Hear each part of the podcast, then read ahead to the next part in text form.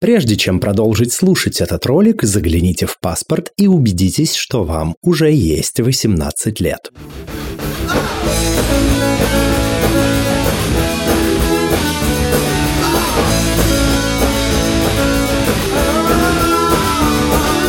Всем квирного дня! Это подкаст «Громче» аудиоприложение к литературному квир-журналу «Вслух». И я его ведущий Лео Велес. Мы начинаем второй сезон нашего подкаста, и сегодня у нас в гостях Екатерина Звонцова. Екатерина, здравствуйте. Расскажите, пожалуйста, о себе. Здравствуйте. Я Екатерина Звонцова, да, редактор и автор а с достаточно многолетним стажем. Пишу всякие разные книжечки, помогаю чужим книжечкам выходить на свет. Э, ну и, в общем, я скромный человек, не знаю, что еще можно добавить. Все остальное вы меня, наверное, спросите. Да, безусловно, мы сегодня, я надеюсь, побеседуем на множество разных тем и начнем, пожалуй, с вашей писательской ипостаси. Вы издающаяся писательница и при этом имеете широкую известность на фигбуке под никнеймом Л. Ригби. Да, все правильно. Кроме того, вы э, занимаетесь редакторской деятельностью с несколькими разными издательствами и авторами в нескольких разных издательствах вы работаете, и обо всех этих а, аспектах вашей работы, э, мы, безусловно, поговорим. Давайте по порядку. Классический путь писателя представляется так. Сначала это фанфики, потом сам издат, после, если повезет, издается книга в бумаге. Был ли ваш путь именно таким, или все было несколько иначе? Ну, в целом, наверное, можно сказать, что так, ну, за исключением одного нюанса, что, если я так не ошибаюсь, сейчас вспоминать, я в 10, наверное, или 11 классе, сильно давно, да, начала писать именно оригинальные истории, а фэнтези-романы я еще тогда не выкладывалась, это как раз был тот период, когда я вполне комфортно писала в 100 пошел. Потом меня, конечно, вы, выманили немножечко в интернет и, в том числе, да, выманили на фигбук. Собственно, там я по итогу, да, и осталась, и пребываю до сих пор. Вот уже 12 лет, наверное, получается. А, и вот тогда меня немножечко поднакрыло фанфиками, и у меня, соответственно, это творчество развивалось параллельно. То есть я писала и свои там романы, и свои фанфики тоже по всяким разным фэндомам. В основном это был фэндом исторические личности, исторические события. Ну, там еще бывало, там по мелочи меня заносил там в какой-нибудь сериал или мультик, но в основном, наверное, так, да. Потом меня, мне стало, стало появляться больше читателей, они начали достаточно настойчиво просить меня, чтобы я что-нибудь такое сделала, чтобы мне что-нибудь выпустили в бумаге. И вот тогда мне пришлось немножечко заняться ковровыми рассылочками по издательствам на тот момент, когда еще русских авторов особенно не брали, а, поучаствовать в конкурсах. И вот через один из них я в итоге попала в издательский мир. Ну и вот, собственно, с того момента я там. И параллельно все это время, да, еще развивалась моя карьера редактора. Сначала была ведущим редактором в штатном издательстве, потом на некоторое время вообще ушла из этой сферы э, в другую, там, в коммерцию. Потом вернулась уже как литературный редактор, где, собственно, сейчас тоже благополучно пребываю. Ну и вот как-то примерно так, да. То есть для меня эти две штуки всегда были немножечко по-разному разведены. А, ну, собственно, тоже так и остается. То есть в основном я не издаюсь там, где я работаю, и наоборот. Мы э, об этом поговорим. Есть пара интересных вопросов, которые мне хотелось бы э, подсветить, но сперва есть вопрос относительно книги и ее, вот вашей книги, ее дебютного попадания в издательство. Из вашего недавнего поста в телеграм-канале э, могу процитировать. «Я никогда не мечтала издаваться, меня затащили в это силой. Я никогда не мечтала о гонорарах и экранизациях, в целом чувствую себя неплохо, даже когда пишу в стол».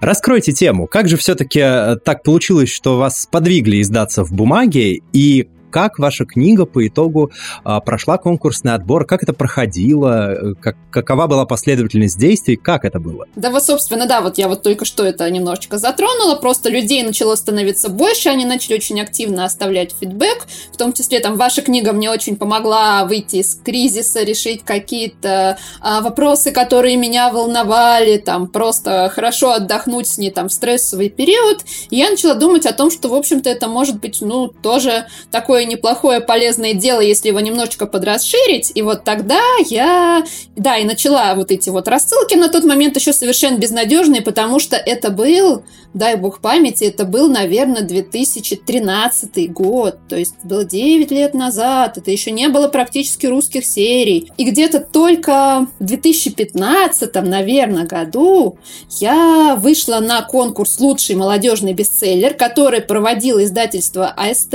и в частности и уже, наверное, вам известна Сатыник Анастасян, которая сейчас а, работает в Popcorn Box. На тот момент она работала в АСТ. Была, если я не ошибаюсь, там то ли ответственным, то ли ведущим, да, редактором. Они с коллегой запустили этот конкурс, и в его рамках нашли нескольких авторов, а, в том числе меня. И вот с нас а, начался такой проект, а, серия, которая, в принципе, потом дала зеленый свет большому количеству русских авторов, серия онлайн-бестселлер. Наверняка, вот помните, тоже такие черные книжки с мордашками на обложках, с фотографиями там девочек, мальчиков. Вот там были мои, были мои первые книжки, а потом этот проект начал там почковаться, от него начали а, зарождаться там другие серии, например, фэнтези-серия «Ведьмин сад», а, а потом а, и другие издатели, в общем-то, потихонечку подхватили волну, тоже начали больше набирать русских авторов, и вот я смотрю, с того момента волна, в принципе, растет. То есть вот в последние годы русских авторов стало прям сильно больше, а вот этот год у меня, например, вот чисто мои авторы, с которыми я работаю постоянно, у меня, по-моему, у шести или у семи авторов моих постоянных прям подряд выходят книжки. У меня уже занята там редакторская, редакторская работа, и я загружена там аж до июня. То есть э, я вот все делаю, делаю, делаю с января, и они у меня все не заканчиваются. Вот как-то так. Так что да, вот такой вот был путь. Ну, есть такое утверждение, что работа никогда не заканчивается и никогда не будет сделана вся. Поговорим о вашей редакторской ипостаси. А как вообще а, вы пришли в эту сферу? Почему из нее уходили? Почему вернулись? Как устроена ваша редакторская работа? Чем вы занимаетесь? И как выглядел ваш путь именно редакторский? У меня редакторское образование. Я... Мне эту профессию посоветовали на тестах по профпригодности еще в классе восьмом. Я пару раз ходила на дни открытых дверей в Московский государственный университет печати, ныне покойный, к сожалению. Ну да, на тот момент э, он, в принципе, еще цвел буйным цветом и считался самым престижным редакторским а, вузом. Вот я туда сходила, мне, в принципе, понравилось. Там очень хорошие хорошая была программа, хорошие педагоги, хорошие предложения там по дальнейшему трудоустройству, по перспективам, вот вообще по всему. И, собственно, я благополучно, да, получила это образование. Там еще был такой нюанс, что ты с третьего курса уже обязан работать а, какую-то часть а, времени, писать там отчеты о практике, да, то есть, собственно, вливаться в а, а, сферу. И, да, с того момента, собственно, я и работаю. Я прошу прощения, уточняющий вопрос. А университет как-то ассистировал в поиске работы или это приходилось делать самостоятельно? Сейчас будет грустно, когда я туда шла, собственно, в том числе потому, что на днях открытых дверей говорилось, что мы вас всех пристроим, возможно, после университета вы останетесь там работать на всю жизнь. А я такой тревожный человек, и я всегда, у меня всю жизнь был страх, что я никогда не устроюсь на работу, останусь а, нищей, никому не нужной, и мне поэтому ужасно туда захотелось, в том числе, это был такой сопутствующий, да, мотиватор, что вот еще и помогут. Но когда наступил третий курс, нам сказали, вот вам телефонный справочник, в котором все издатели, которые ныне есть, обзванивайтесь, пристраивайтесь, делайте, что хотите. И мы сделали. Ну, сделали, в общем, все неплохо. Но просто, да, это, конечно, было немножечко неожиданно. То есть, либо политика к тому моменту, как там мы до третьего курса дожили и поменялась, либо просто такие обстоятельства там какие-то но вот так вот вышло, да, поэтому, к сожалению, пришлось самой там, да, сидеть на телефоне и печалиться и жалобным голосом «возьмите нас, пожалуйста, даже не за зарплату, нам практику, мы вам будем делать все, что будет нужно». И вот так вот э, такая вот была история. Насколько охотно издательства реагировали на студентов-практикантов? С жалостью. Все с жалостью, даже те, кто не брал. Видимо, кажд... Видимо на самом деле все-таки каждый год, наверное, были инциденты, может, не всем хватало места, место, даже когда еще действительно трудоустраивали. Может быть, они действительно звонили прям гурьбой и просили, да, брали. И я знаю, потом, да, я так встречала в разных издательствах народ, который там на третьем курсе устроился и действительно остался. И я на своем месте практики, а, если не ошибаюсь, но там был вторым или третьим по счету, я несколько поменяла, тоже проработала следующие несколько лет после выпуска. И вот, собственно, там у меня, к сожалению, произошло такое серьезное выгорание, которое было связано как раз с тем, что вот я всегда мечтала э, не сам сама еще издаваться, а вот именно русских авторов побольше на рынок подпустить. Я все пыталась открыть серию, лезла грудью на амбразуру, а, а начальник вот никак. И у нас были очень серьезные конфронтации, всякие разные, то есть это была основная, но там были и всякие другие. И по итоге, да, я действительно покинула сферу несколько выгоревшей, не очень так хорошо я ушла, э, и решила, да, что поработаю-ка я немножечко в другой сфере, и тут меня внезапно позвали редактором на рекламные каталоги там в одну немецкую компанию. Но я подумала, каталоги это куда меньший стресс, вот я туда и схожу. Я туда, собственно, и пошла, и, возможно, я там бы, кстати, и была, параллельно там, может быть, издаваясь и что-то периодически редактируя, но не так плотно, как сейчас, если бы там компания, я не помню точно в каком году, 15, э, 16, не знаю, не, вспомню точно, не попала под санкции, не закрылась, и нас, собственно, всех массово не сократили. И вот э, тогда ко мне пришли мои коллеги э, из издательской сферы, с которыми я продолжала оставаться на контакте. И вот недавно буквально подогнала им нескольких авторов. Я сама к тому времени уже вот как раз начала издаваться, да, и подогнала нескольких авторов, которых сама нашла в сети как раз на фигбуке. И там меня спросили, а не хочешь там типа их взять, раз ты все равно теперь снова без работы? Ну и я, собственно, взяла, и да, с того момента вот как-то закрутилась. Хорошо. Вопрос следующего характера. Обязательно ли профильное редакторское образование для того, чтобы работать редактором? И где вообще издательство находит новых редакторов в 2023 году? Ой, это, конечно, очень интересный такой сложный вопрос. То есть мне, честно говоря, кажется, что, конечно, желательно было бы получить образование, причем именно в нашем вузе, которого больше нет, так что это утопия. Это я так, чисто теоретически. Потому что у нас действительно была хорошая программа, у нас был сильный курс русского языка, сильный курс литературы, и современный, и несовременный, и русско- и зарубежный, курс философии, курс делового этикета, курс даже по распознаванию лжи. Извиняюсь. А, то есть огр... готовили просто вот на курс молодого бойца. То есть я когда кому-то перечисляла свои навыки, которые приобрела в этом вузе, а, мне периодически так говорили, а ты что, не, не, на разведчика там училась, не на спецагента, что-то как-то у тебя а, норматив 5 километров, чтобы получить зачет, что-то у тебя распознавание лжи, что-то у тебя тут это, теория принятия решений, еще какие-то странные предметы. Ты вообще кто? Такое бывало, да. А, но, в принципе, э, сейчас я так смотрю на своих коллег, некоторых именно э, издающихся авторов, которые берут консультации, бета-ридинг и, собственно, редактирование а, как раз после того, как они, собственно, сами э, научились хорошо писать, хорошо чувствовать язык, хорошо чувствовать слог и, ну, собственно, бережно относиться к товарищам. И я так смотрю, что люди, которые с ними работают, они довольны, что, да, тексты после работы с такими а, необученными, да, редакторами, но, допустим, у них есть филологическое просто образование, такая более узкая э, специализация, у них тоже вполне неплохо получается. То есть плюс сейчас есть всевозможные а, курсы для редакторов, есть э, возможность пойти там, да, кого-то поучиться. Опять же, есть, например, моя книжечка, она вышла в прошлом году, называется а, «Причеши меня, редактируем художественную прозу от стиля до сюжета». Я, в принципе, позиционировала ее как пособие для авторов, но редакторы, вот мои коллеги говорят, что они тоже читают и что помогает, в общем-то, в коммуникации, а, просто в том, чтобы понимать, что у автора в голове происходит. И, в общем, молодым редакторам они ее тоже рекомендуют. Так что поучиться сейчас, чтобы потянуть свой уровень и стать редактором, да, действительно можно, наверное, не заканчивая специализированный вуз. Не говоря же о том, что вот у нас я так точно, конечно, не знаю, но, по-моему, у нас остался, если остался, только издательский факультет МГУ из таких прям а, статусных заведений, а, где, которые сами по себе гарантия качества. Так что вполне возможно, что если ты берешь свое редакторское образование в свои руки, ты вполне себе доучишься до приемлемого, хорошего, отличного уровня, и у тебя будет нормально работать. Mm-hmm. Хорошо. Поговорим немного про эксперименты. Вы называете себя историком-экспериментатором, хоть и не профессиональным. Говорите, что любите залезть поглубже в закоулки прошлого и создать из этого историю. Откуда такая любовь к прошлому в чем для вас его очарование и есть ли у вас любимая историческая эпоха, которая вдохновляет чаще остальных. Да, у меня, несомненно, есть, наверное, любимые эпохи. А вдохновлять, ну, в принципе, мне кажется, что тот, кто не интересуется прошлым, ничего, к сожалению, для нашего светлого настоящего и будущего не сделает, потому что я сторонник той позиции, что, да, история у нас движется по спирали, и что, в принципе, по всему миру происходят достаточно похожие события, чуть-чуть в разном ракурсе, чуть-чуть с разными участниками, чуть-чуть с разными водными данными, но история у нас все время повторяется, поэтому, несомненно, да, вот мне всегда было интересно ее учить. У нас еще был, э, была такая необычная а, школьная программа в младших классах.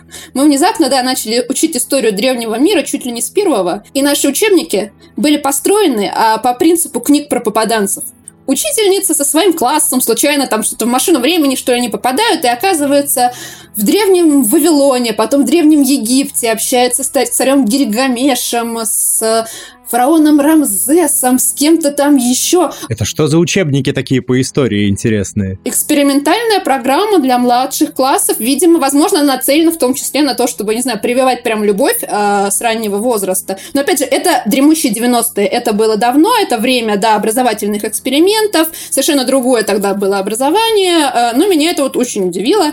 Тогда же, да, там тогда же произошла одна история, связанная как раз с, с, с этим образованием, которое нанесла мне психологическую травму. Но это, наверное, другая история. Она достаточно грустная.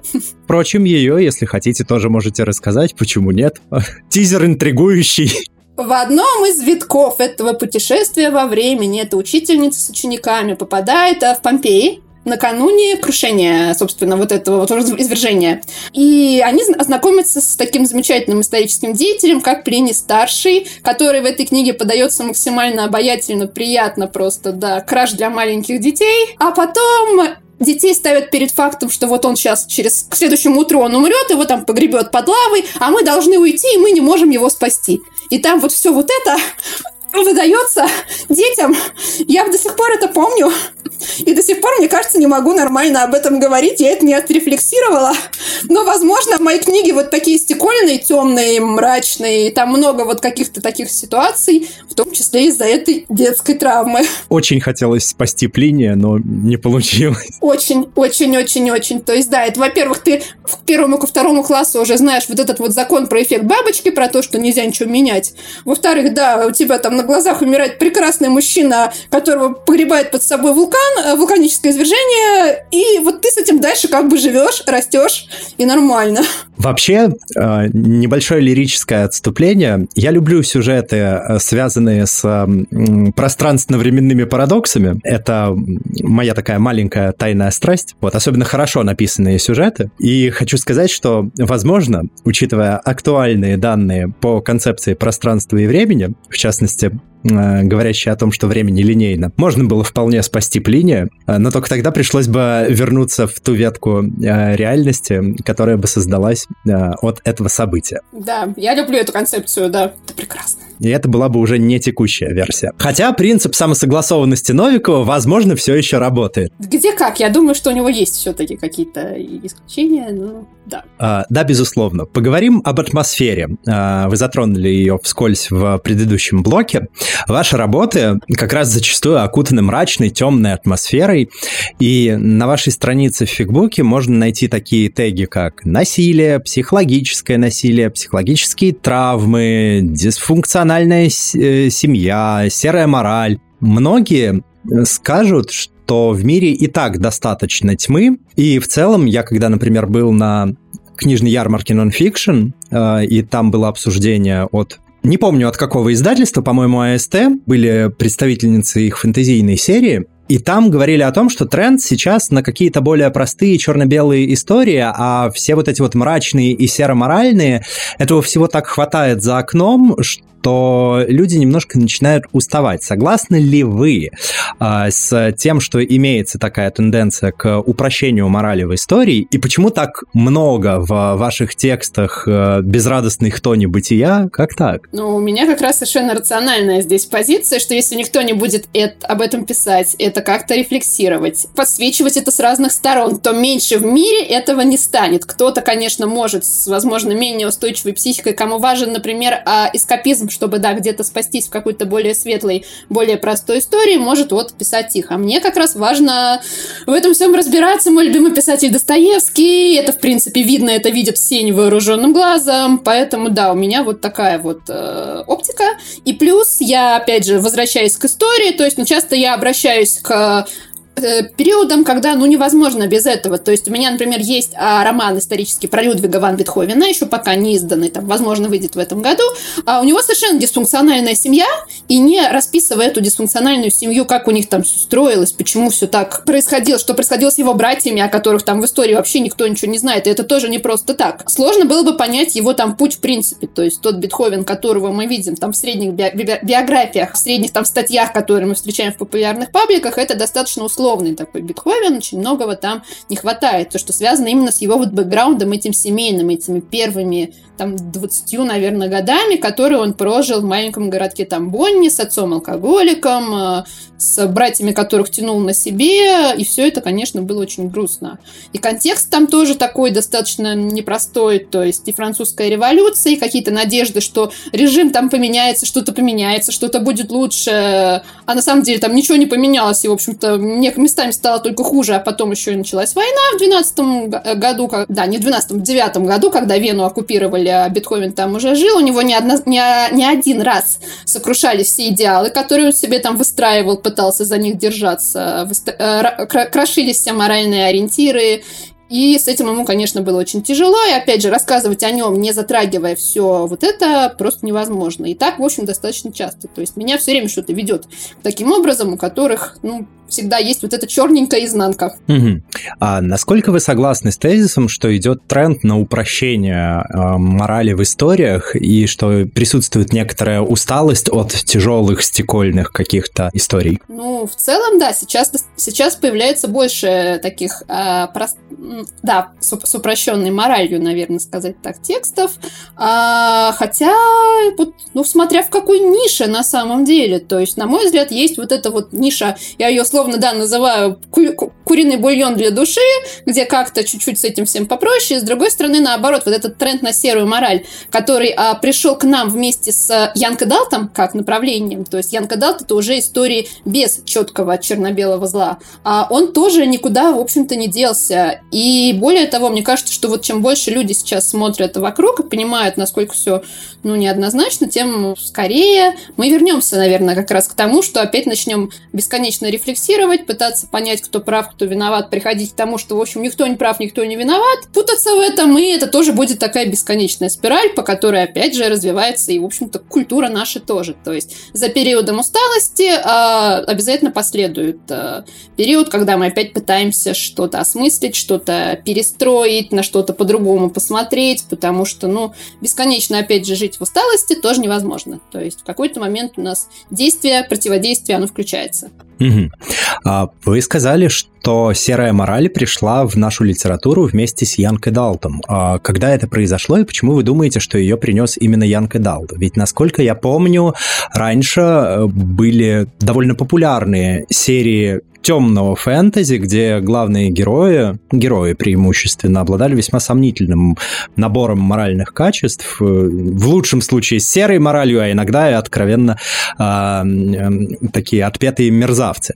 Это, в общем-то, у нас и классика такая, да, с этим я совершенно согласна. Это такая, скорее, общая издательская позиция, которую я, вот, я уже не, неоднократно слышала, опять же, от э, разных коллег с того момента, как Энка Далт у нас появился. Просто я, наверное, говорю в контексте о русских авторов, вот современных, то есть вот тот период, в который их начали а, брать у нас, собственно, первое же издательство, которое начало издавать э, русских авторов, было Росмен, и преимущественно они занимались подростковой литературой, где, в принципе, все-таки деление на черное и белое, оно более отчетливое. Там тоже э, можно над чем-то подумать, тоже есть совершенно неоднозначные э, проекты, но все-таки, да, это подростковая литература, и да, она в большей степени черно-белая. А когда вот появилась там серия онлайн-бестселлер и другие там такие вот произведения, в том числе, да, и темная фэнтези тоже, новые серии темного фэнтези, а, там, поскольку стало понятно, что а, читателю которому адресована эта литература, интереснее и важнее разобраться в этом самому, то есть не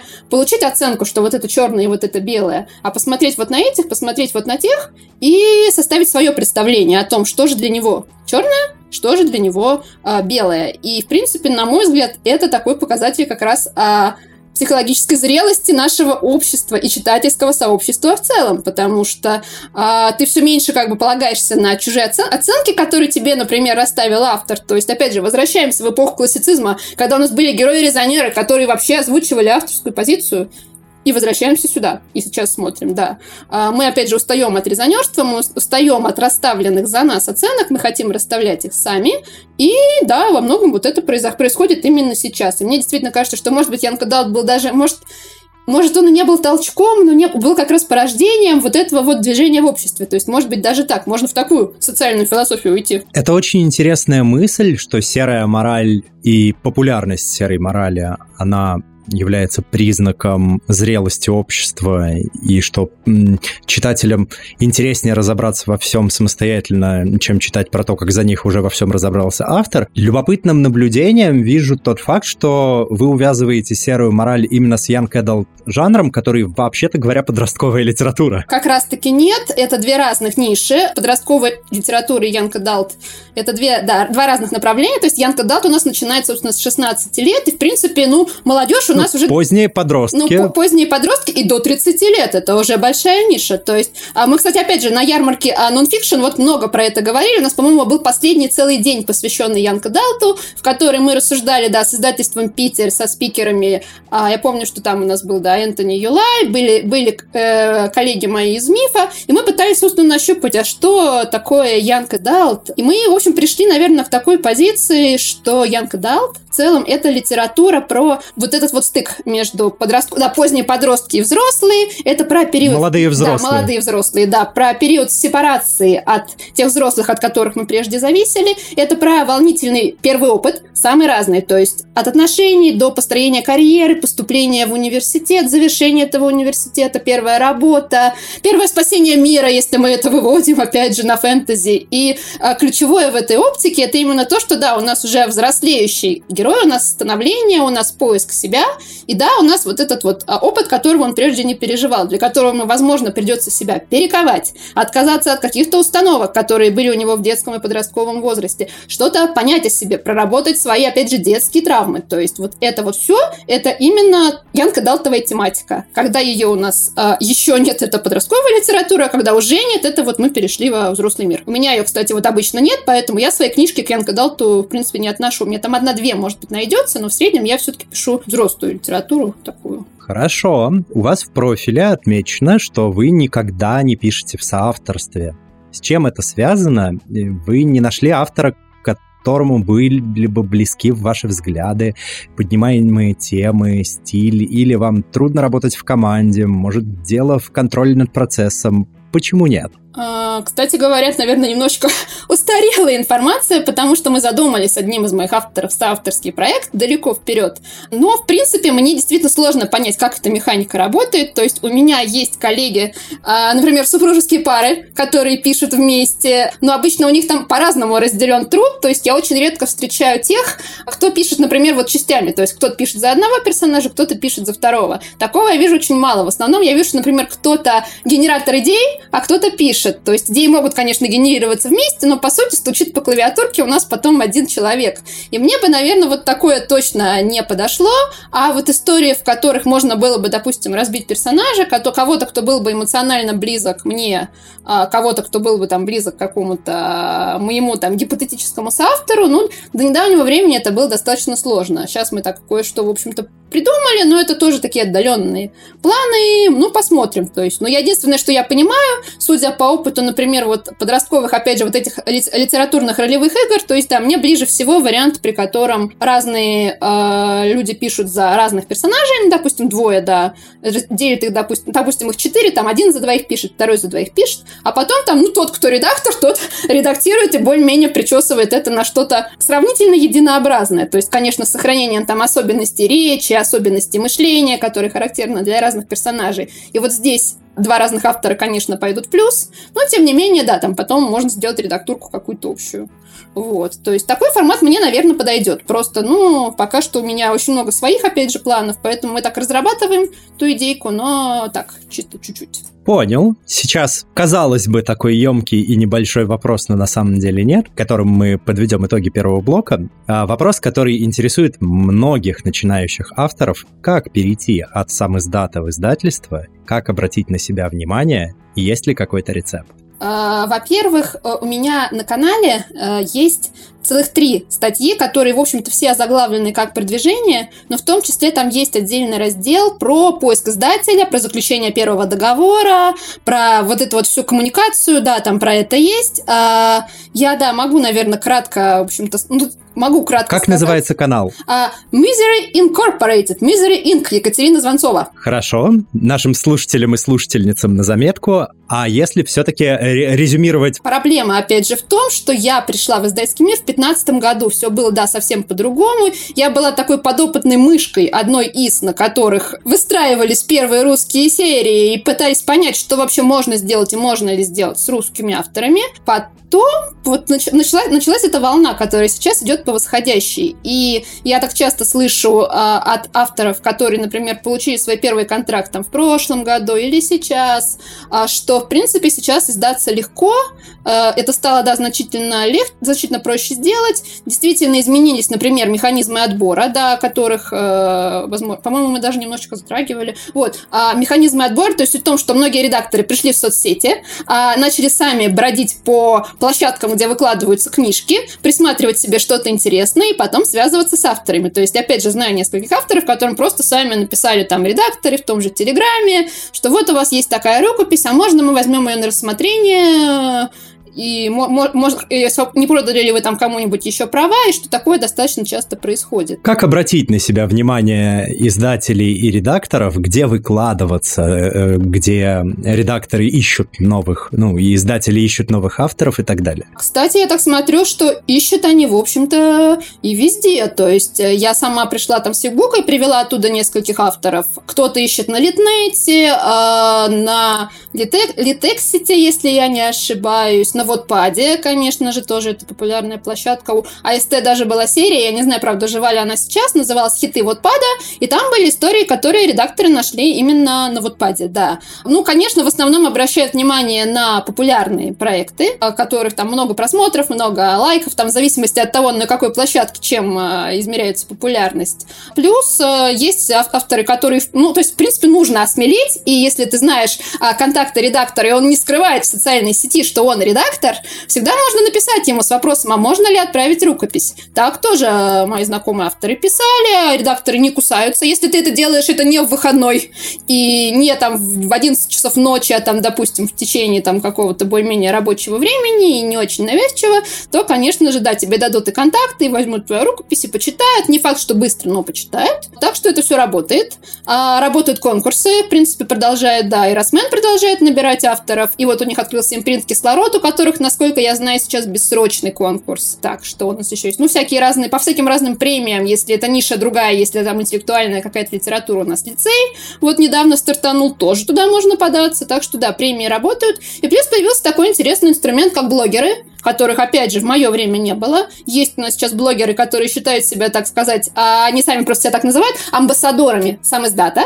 Они читают, да, еще не изданные истории, и, в принципе, с ними тоже можно, да, пообщаться, а, предложить им рукопись, и, может быть, они потом, да, поделятся поделиться ею с э, каким-нибудь там редактором. То есть тоже часто у них есть какие-то знакомства, связи, и часто редактор, э, редакторы сами спрашивают, есть у тебя что-нибудь в последнее время интересненькое, чтобы ты там почитал.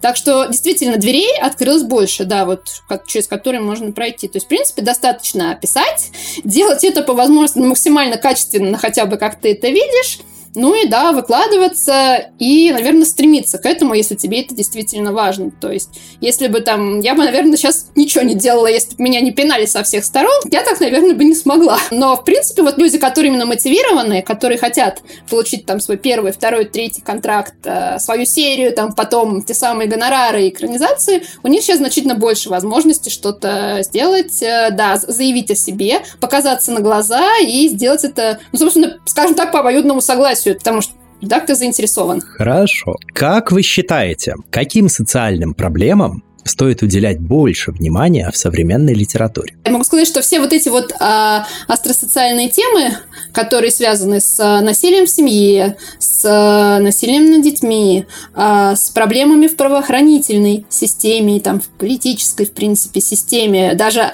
в целом, то есть института власти как такового, я там не говорю про какое-то конкретное государство, про каких-то конкретных людей, что в целом вот эта вот позиция, что власть часто портит человека, что часто ты там просто не готов к тому, что она на тебя обрушивает, когда ты ее получаешь. А вот этому всему, конечно же, внимание нужно уделять. Есть какие-то такие глобальные а, вопросы, которые влияют на все общество в целом, и рано или поздно оказывается, что да, о них нужно было, в принципе, подумать, о них нужно было поговорить, но вовремя вот не поговорили, не отрефлексировали, и случаются всякие разные неприятности. То есть, опять же, есть много вопросов исторической памяти, которые нормально не отрефлексированы в литературе, много национальных травм у всяких разных народов, не только у русского, я так в принципе. И все это, конечно, нужно подсвечивать, но мне кажется, что сейчас э, есть тоже некоторая такая тенденция ухода в маленького человека, маленькие проблемы, э, как, э, какие-то чисто личностные, э, и то есть вот эта вот позиция, что нужно начинать конкретно с себя, хотя на самом деле иногда нужно все-таки начинать глобальнее, и от глобального отворачиваться тоже не нужно. Мне вот этого вот всего, честно говоря, конечно, не хватает. То есть, да, я замечаю, опять же, я буквально позавчера вела вебинар по теме там динамика и конфликт в художественной прозе и обратила внимание на некоторые материалы, которые мне присылают для ознакомления, там типа как делать презентацию. И увидела там в одном месте совет авторам уходить от героичного героя, уходить от глобальной личности, уходить от э, персонажей, которые занимают там, допустим, какое-то высокое положение, делают какие-то большие дела, и, грубо говоря, писать о маленьком человеке, потому что там героичный герой или большой человек это, в принципе, скучно.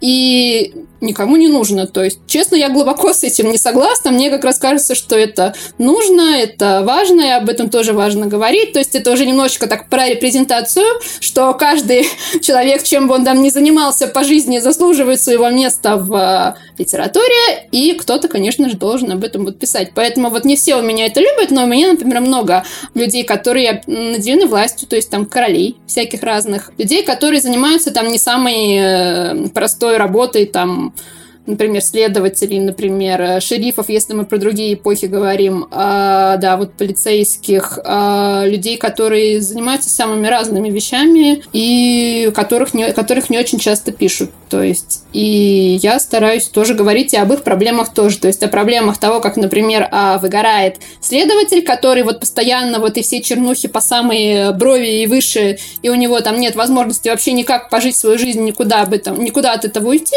Такой вот у меня тоже есть, например, в теории бесконечных обезьян. И опять же, ну, не самая популярная тема, а, но вот мне кажется, что об этом тоже важно, потому что эти люди оказывают большое влияние на нашу гражданскую маленькую жизнь, и тоже хорошо бы там подумать, что у них в голове творится, почему это творится, и что с этим можно сделать. Так что вот так вот. Я немножечко глобализовала, но да, мне кажется, это важно. Поддерживаю. Героические герои тоже люди, тоже имеют свое право и свое место в современной литературе. Если никто не будет писать про героев, то ну что же, тогда получится-то вообще никакого героизма в литературе, только маленький человеческий. А почему э, есть такая тенденция к э, возвращению к маленькому человеку, на ваш взгляд? Я бы даже не сказала, что это возвращение. Мне, честно говоря, кажется, что мы как пришли вот в это во времена Гоголя, так мы с переменным успехом там и сидим. Просто маленький человек немножечко меняется. И, конечно, тоже становится более разно разнообразным э, подход к этой концепции, то есть это уже не обязательно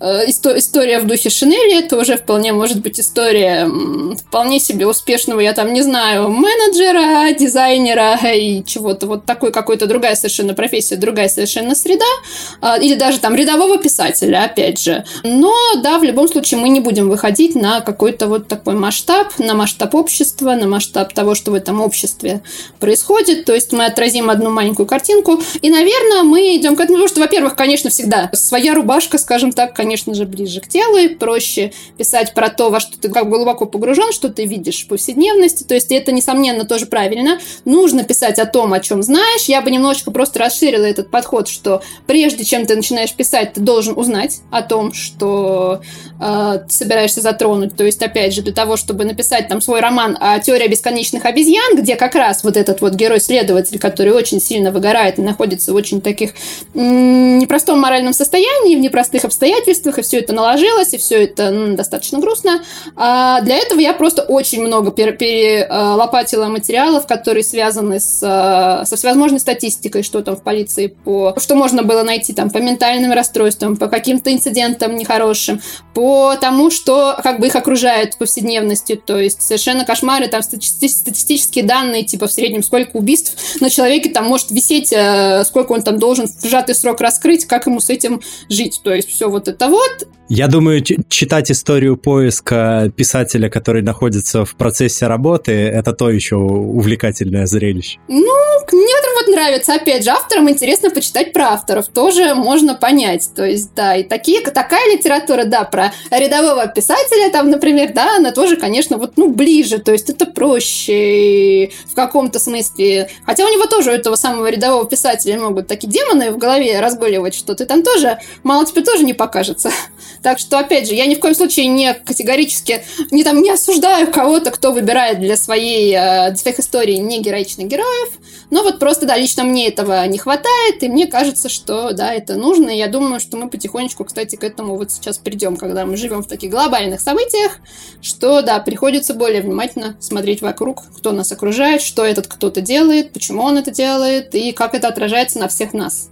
То есть мы больше понимаем, что мы все связаны, и большой президент, и средний чиновник, и средний э, полицейский, и там маленький дизайнер, и все это, в общем-то, одна большая такая система, которая вся между собой связана. Где-то ломается, везде дрожит. Что ж, тогда перейдем к следующему блоку. Когда издательство взяло в портфель вашу первую книгу, э, много ли там было редакторских правок и как легко вы на них согласились? Ой, как это все грустно. Вот это как раз то самое печальное время, да, когда русских авторов только набирали, а нормальных литературных редакторов еще практически не было. Поэтому у меня был человек, который, я так понимаю, достаточно по диагонали прочел там эту книжку. В основном он наставил там ошибок, которые я потом у меня была ночь, исправляла, и по итогу, ну, скажем так, все было достаточно грустно. И, наверное, в том числе, кстати, то, что я делаю сейчас, это попытка додать и себе, и другим авторам, которые вот сейчас только начинают то, чего не было у меня. То есть у меня э, вышло четыре книжки с такой минимальной э, редактурой, то есть со мной глобально не работали, а потом я там сама уже доросла до такого уровня, когда мне сказали, «А давай ты будешь издаваться в авторской редакции, и, собственно, так и происходит, но это, опять же, потому что образование, потому что опыт, потому что я очень много работала и над своими текстами, и над чужими, то есть вот это вот правило там 10 тысяч часов, оно, конечно же, рано или поздно срабатывает, и да, сейчас я так достаточно комфортно издаюсь в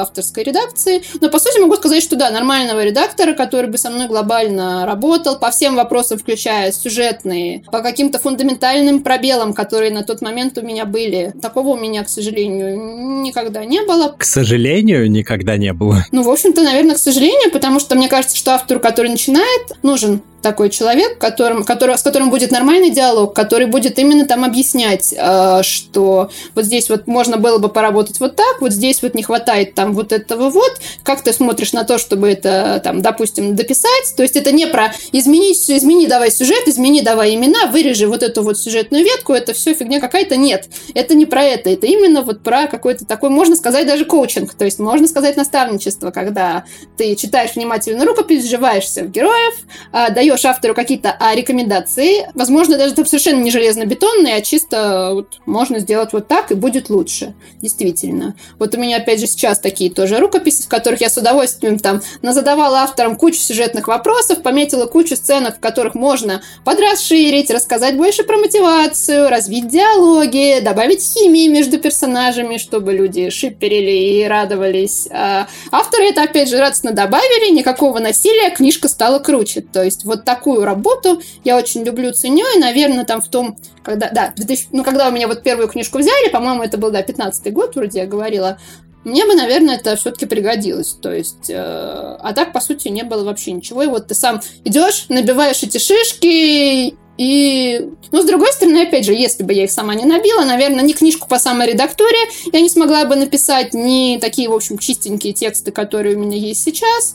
То есть, конечно, тоже правильно говорят, что самый лучший опыт это опыт, который ты, да, получаешь вот сам, когда ты там треснешься, наступишь на грабли, наступишь на грабли еще раз, побежишь еще раз, наступишь на грабли. Это, наверное, самый такой, да, а, закрепляющийся а, хороший опыт, но я его все-таки, наверное, никому не желаю. В общем, в свое время вам очень хотелось, чтобы у вас был человек, который может качественно вычитать вашу книгу и дать какие-то ценные рекомендации для того, чтобы улучшить ее содержание. Что ж, поздравляю, теперь этот человек у вас да. есть. Да. Спустя много-много-много часов а, работы в этой области, теперь это вы сами, как это и зачастую бывает. Зато следует отметить, что другим авторам, у которых есть вы, а, повезло несколько больше. Да, они радуются, конечно, что получилось, э, что, да, я тут э, недавно тоже девушка очень обрадовалась, что меня поставили ее редактором, мы там давно друг друга знаем, и случайно, да, свели, свела, свела нас судьба в одном издательстве, и там мне написали коллеги, а не хочешь взять Дариночку? И я взяла Дариночку, Дариночка замечательная. Даже после издания нескольких ваших книг вы продолжаете выкладывать тексты на фигбук. Почему для вас это так важно и интересно? Ну, во-первых, да, это действительно интересно. Это мой родной дом уже там много, да, много-много-много лет. А, но прежде всего у меня, честно говоря, у самой такая позиция, что я очень редко покупаю книгу, которую я не прочла предварительно целиком. Я обычно сначала читаю электронку,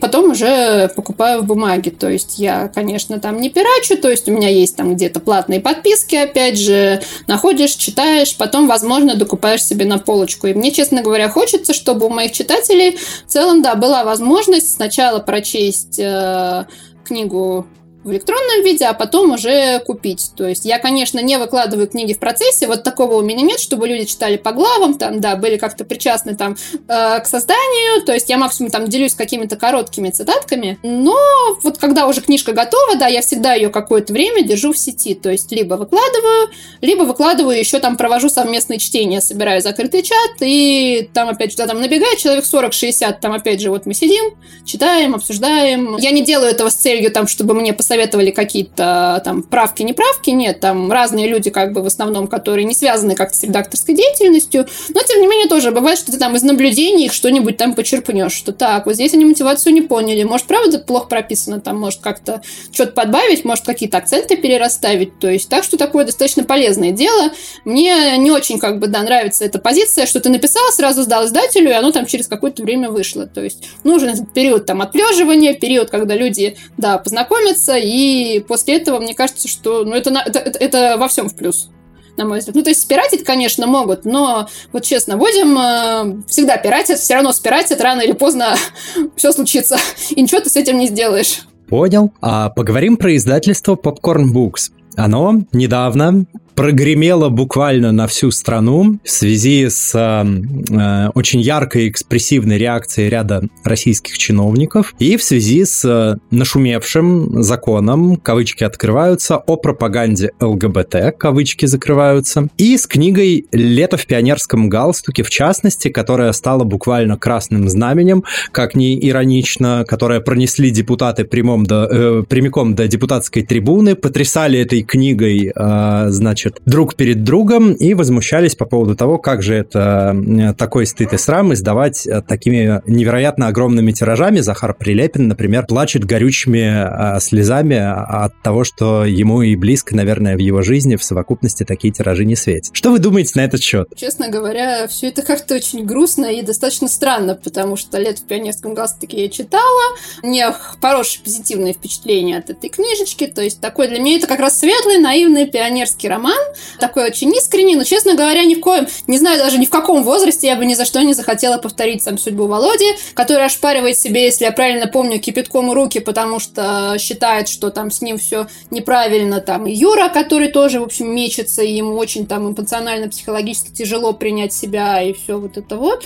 То есть я вообще, честно говоря, то есть мне вообще, в принципе, не очень понятно, что такое э, я дремущий человек, мне непонятно, что такое пропаганда, я не знаю, возможно ли такое вот э, в природе, как-то я не очень сильно в этой теме. Я позволю себе маленькую ремарку относительно лета в пионерском галстуке и позволю себе не согласиться э, в одном моменте. У меня как раз во время чтения сложилось впечатление, что Юра как раз твердо знает, чего он хочет и не испытывает с этим каких-то затруднений. Затруднения там как раз в плоскости Володиного принятия себя. Это вот это вот первая половина, в которой он там мечется. И я помню там какой-то момент, когда он смотрит, по-моему, на шорты Володи, и ему эмоционально очень тяжело от самого факта, что он на них смотрит. Вот я про какие-то такие штуки. Да, он быстрее, конечно, принимает э, происходящее, да, но все-таки в целом я представляю, да, какой-то для него, да, психологический какой-то на тот момент шок, учитывая, какая у нас эпоха, какой, на каком уровне у нас секс-просвет и э, вся, вот, вся вот эта информация, про которую практически нет в открытом доступе, в смысле, еще практически нет ее. Поэтому, ну, не понимаю я почему. То есть я думаю, что действительно как-то тиражи, наверное, спровоцировали, что так много, и так читают, и читают молодые, и был вот нужен какой-то такой повод, потому что тема-то всегда была, в общем-то, болючая и стигматизированная в нашем обществе, и вот просто прицепились. То есть я думаю, что, да, не повезло авторам, и издательство. А издательство, ну, потому что это флагман, это действительно первые ребятки, которые начали делать а, опять же, в сегменте Янка дал тогда такую литературу, то есть до них там был, издавали Кристофера Ишервуда, издавали э, Болдуина с комнаты Джованни, понятно, но это как просто немножко другой сегмент, и он тоже на такие тиражи там, да, никогда не выходил. Э.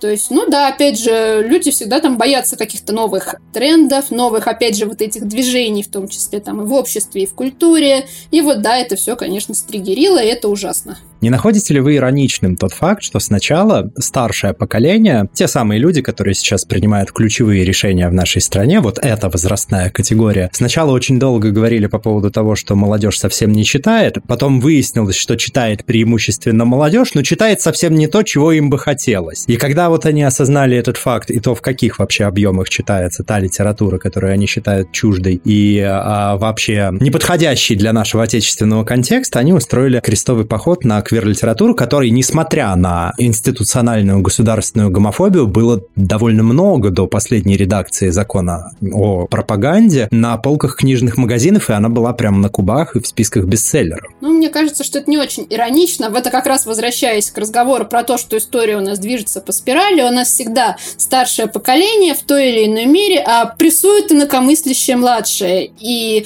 в общем, просто вот в этот раз виток, на мой взгляд, очень кровожадный, жестокий, глобальный, с точки зрения, сколько всего, в общем-то, пошло под нож, как у нас, в общем, уже сейчас расцветает там самоцензура, даже там, где она вот, ну, совершенно не нужна, потому что, да, я, даже я, я читала там все эти законы, понятие самой этой пропаганды очень сильно размытое, и как бы подгребать под него прям все, ну, совершенно точно, это вот дуть, наверное, на молоко, и да, конечно, это да, уж, да, да, это, да, это ужасно. Скорее ужасно, чем иронично, но ожидаемо. Я примерно, наверное, лет пять назад еще представляла, что рано или поздно мы к этому придем. Вот сейчас еще чуть-чуть и придем. Ну, когда я говорю о том, что это иронично, я имею в виду не какую-то веселую иронию, а скорее именно жестокую иронию, что ценностно поколения не совпали настолько радикально, что вот одно, которое старше, решило просто, ну, буквально, да, задавить второе со, всем его, со всеми его интересами и ценностными ориентирами. Ну, это, конечно, да. Так отношения между поколениями не выстраиваются, и, конечно, нужно было налаживать, блин, какой-то мостик, чтобы понимать, да, что да, вот они думают иначе,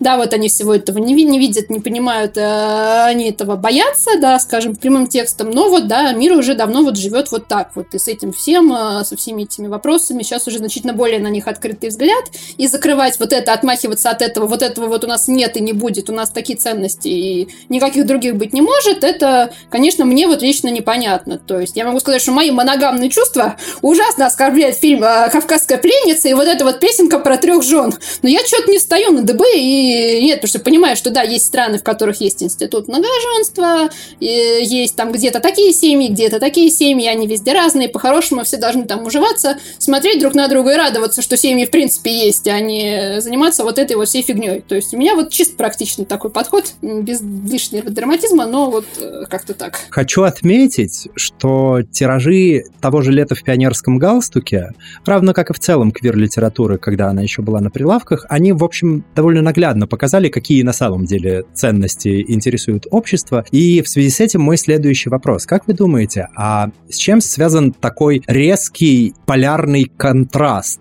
э, между государственной гомофобией, которая буквально подпитывается регулярными э, сюжетами в масс-медиа от государственных и прогосударственных структур и СМИ, и параллельно, параллельно таким животрепещущим интересом к квир-литературе, такими поразительными показателями продаж квир-литературы и в целом ее популярности в, казалось бы, гомофобной стране? Прежде всего, наверное, все-таки тем, что у нас никогда ее... Ну, до, до, я говорю никогда там в глобальных категориях, у нас никогда этого не было. Это не только, пожалуй, наш даже момент, это, пожалуй, такой общемировой, если позволите так выразиться, что если так посмотреть, в классике у нас никогда ничего такого особенно не было. То есть мы можем увидеть там очень нежную дружбу, которую бы сейчас назвали бромансом, и как бы автор автор мертв, свечку никто не держал. Сложно сказать, подразумевал ли он какие-то завуалированные отношения или не подразумевал. Мы никогда этого не скажем. А вот сейчас все это появилось. И, конечно же, да, нам становится... Ну, это природа, в общем, любопытные существа, которым важно, да, знать, как живут там другие похожие на нас существа. То есть, да, у них может быть какое-то другое отношение там вот к вопросам ориентации, там еще каким-то у них может быть другой цвет кожи, у них может быть, да, в общем-то, что угодно другое. Но в целом человек, на мой взгляд, достаточно открытая к окружающему миру существо, и мы всегда, да, тянемся к тому, чего мы не знаем. И поскольку, ну, вот в квир-литературе, вот лично для меня, ну, нет вот ничего такого, за что ее нужно запрещать, что ее, э, что может как-то испортить человека. Ну, то есть, ну, там, в определенном возрасте, конечно, нужно как-то подводить к тому, что, да, есть разные институты семьи, есть разное понимание, там, в разных государствах, разный, разный там, менталитет, не менталитет, но в целом абсолютно нормально, что мы видим, что там в каких-то, допустим, других государствах другое к этому отношение, и что там вот живут вот так. То есть, например, в этом законе меня прежде всего просто ужасно, э, да, смущает, триггерит то, что так сильно вот попадает под нож именно вот западная литература, в которой вот эта вот, э, да, квир-репрезентация давно встроена в систему ценностей, что, да, там практически в каждой книге есть э, какие-то, ну, э, да, отношения, которые у нас называются нетрадиционными, и вот из-за того, что там это есть, мы можем оказаться просто отрезанными от вот этого вот э, мира, то есть, да, давайте еще вот дальше с многожен, с, с шаманами там прогораем, а то же самое сделаем, и вообще останемся без ничего. Мне вот это вот не близко, непонятно, я за максимальную, да, за космополитизм, можно сказать, наверное, вот так вот. То есть, и, да, мне все, мне все это интересно, и мне кажется, что людям важно, да, понимать, что там в других странах э, живут такие же люди, которые, может быть, любят там кого-то другого, но, в принципе, да, это те же люди, это те же чувства, это та же бережность друг к другу, те же отношения, заботы, тоже воспитание детей, построение семьи, какие-то такие проблемы, которые близки всем. То есть нам очень важна вот эта вот оптика «все мы люди, все мы человеки», и нам ее очень сильно не хватает. И получается так, что нас ее вырывают из рук буквально. То есть нас замыкают на том, в чем мы, собственно, живем. Хочу отметить, что мне, например, как квир-человеку, а, в свое время, когда я был подростком, вот как раз тем самым, который 16+, мне очень не хватало такой литературы. Ее просто не было. Возможно, вероятнее всего, если бы она была, то мой путь к принятию себя был бы значительно короче, проще и комфортнее. Депутат Хинштейн не раз грозил издательству Popcorn Books во время подписания этого законопроекта и в целом во время того, как он обсуждался, и после принятия закона, в частности, когда книги начали поступать в магазины в непроницаемой пленке с цитатами статей из Конституции, в частности, статья о запрете цензуры. В общем-то, продолжал нападки на э, Popcorn Books. Как дальше будет работать это издательство, издательство в целом, на ваш взгляд? Что, по вашему мнению, ждет литературу в России и в целом квир-литературу в частности? А, так, ну насчет того, что э, решили делать попкорн, я, наверное, конечно, не смогу сказать прям подробно, потому что, да, я там все-таки а, не работаю, вот только издаюсь, то есть, да, моя следующая книжка там выйдет э, в конце следующего года, но там изначально не было квир-тематики, поэтому у нас там нет такой проблемы, у нас там другая другая социалка, но она пока что не запрещена.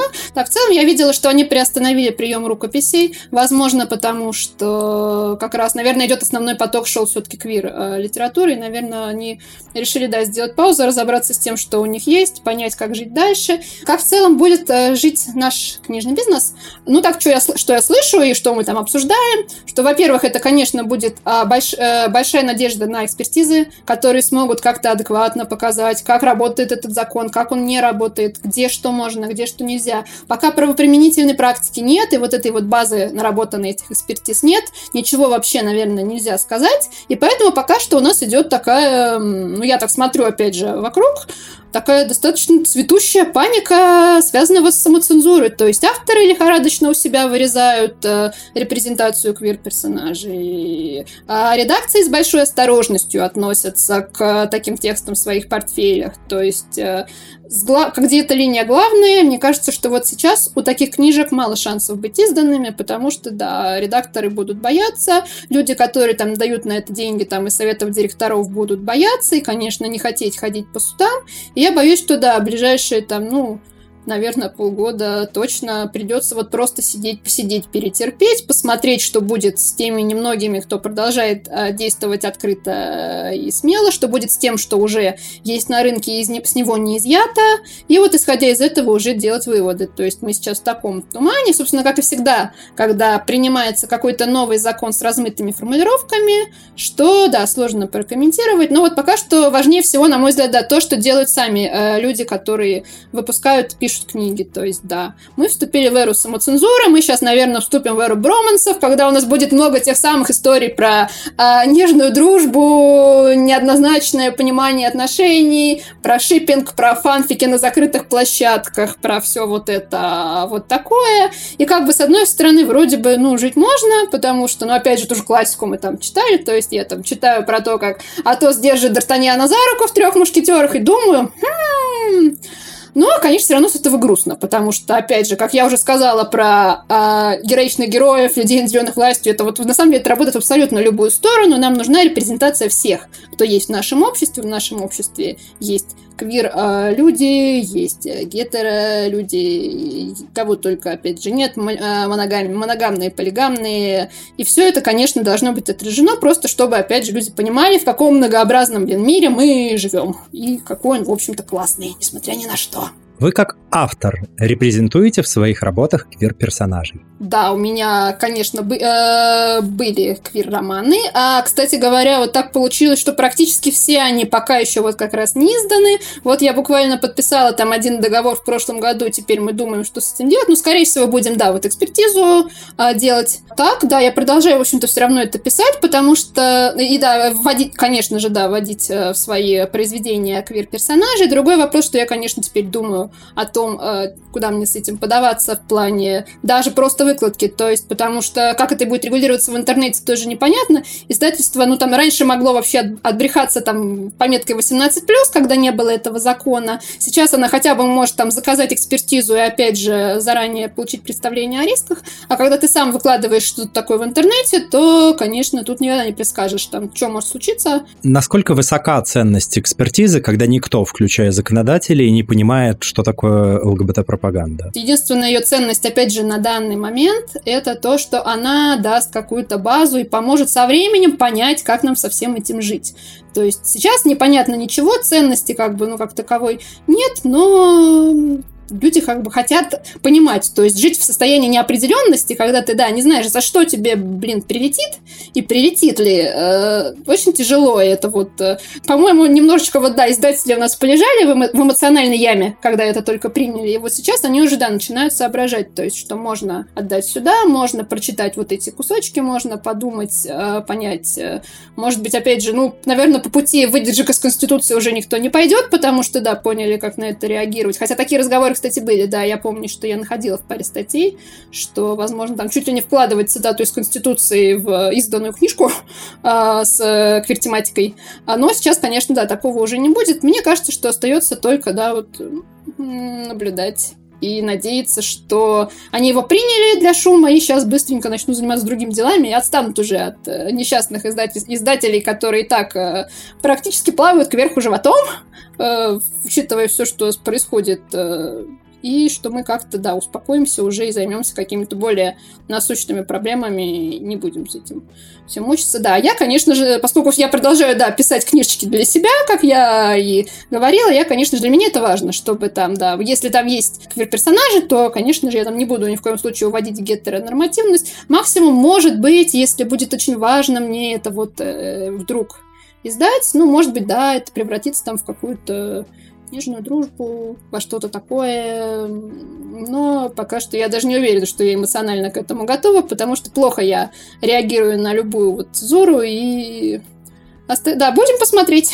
Когда стало уже понятно, что закон будет приниматься и весь этот процесс э, находился, что называется, ongoing, а разные электронные ресурсы начали поступать очень по-разному. Ридера, например, сказали, что больше квир-истории у них выкладывать нельзя. Литриес сначала сказали, что мы ничего удалять не будем, вы поставьте просто галочку, что у вас там есть ЛГБТ, чтобы не было ни у кого вопросов. А потом, когда авторы радостно проставили галочки а, и закон приняли, а они взяли и все, что, что авторы сами себе пометили, все удалили. А, таким образом, переложив, собственно, цензурные а, функции с себя на авторов. Тоже был очень неоднозначный ход. Особенно занятной в этом свете мне показалась позиция Фигбука, с которым тоже была не очень приятная история, когда сначала они сказали, что мы вообще юрлицо зарегистрированное в Латвии, и плевать мы хотели на российские законы, ничего удалять не будем, никому не будем передавать никакие данные. Люди обрадовались. Потом нашли проект их будущего лицензионного соглашения, в который э, просочилась пара новых пунктов про запрет пропаганды ЛГБТ и запрет квир-репрезентации. А Фигбук очень долго не могли дать внятный ответ, что это там делает с учетом их предыдущей позиции, а потом сказали, что ну вот мы, конечно, все понимаем, но деньги не пахнут, и рекламу мы все еще хотим, поэтому вот будет у вас Фигбук на котором не будет квир-истории, и мы сделаем вам отдельно слэшбук, на котором будут квир-истории. Как вы относитесь к этому муву фигбука, к э, такому их решению, и вообще, насколько валидно делать такое решение ресурсу, который буквально всю свою популярность э, получил за счет квир-фанфиков? Мне кажется, что это совершенно бессмысленно, что многие люди да, туда не пойдут, потому что воспринимают это как чумную яму, и, в общем, ну, то есть я раз, я просто встречала уже это выражение, выражение резервация,